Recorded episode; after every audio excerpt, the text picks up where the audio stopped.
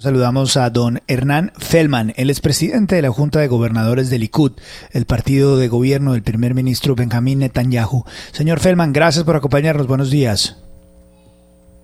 Buenos días a todos y a tus oyentes. Gracias por darnos unos minutos, señor Fellman. ¿Cómo está la situación en Israel a esta hora?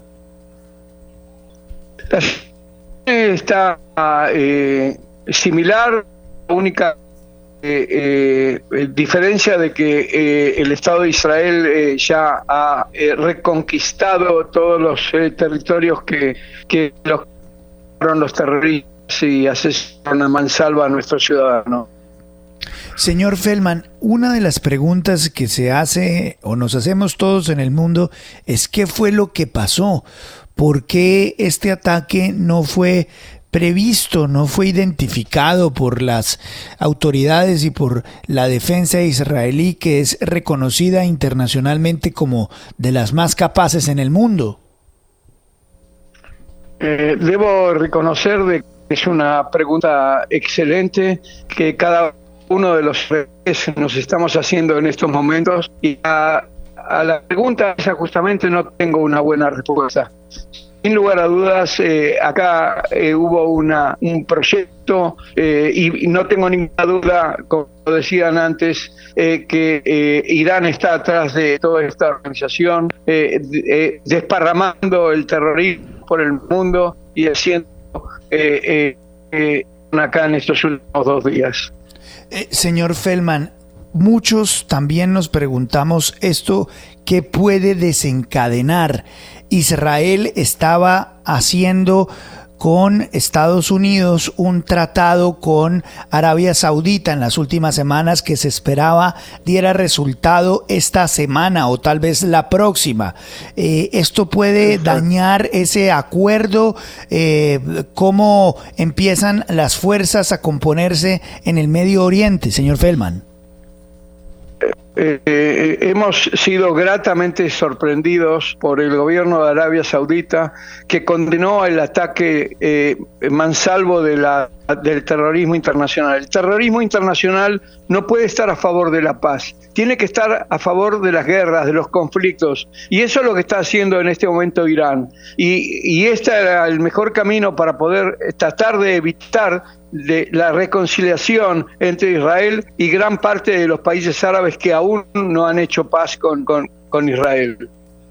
¿Este conflicto puede desencadenarse más, puede volverse aún más complejo y más grande internacionalmente? Eh, por supuesto que estamos muy atentos a lo que sucede en la frontera eh, norte eh, estás a la espera de que eh, eh no comió eh, jamás. Jamás será borrado de la faz de la tierra cuando termine este conflicto.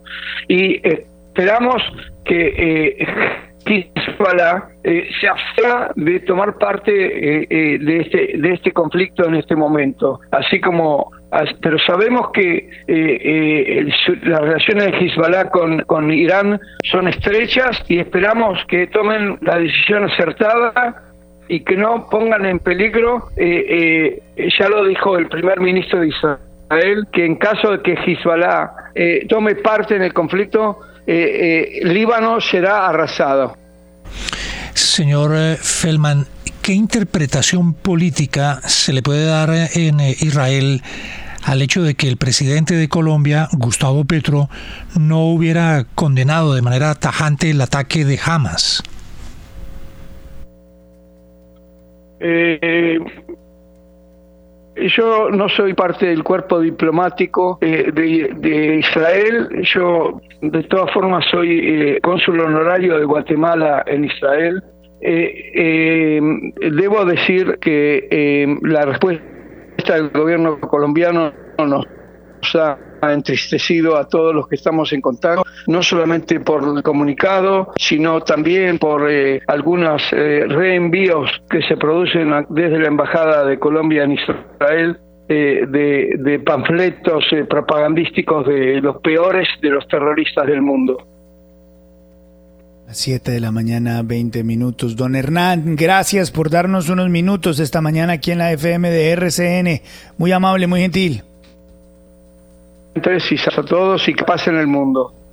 Son las 7 de la mañana, 21 minutos, 7.21. Esto es la FM de RCN, las noticias como son.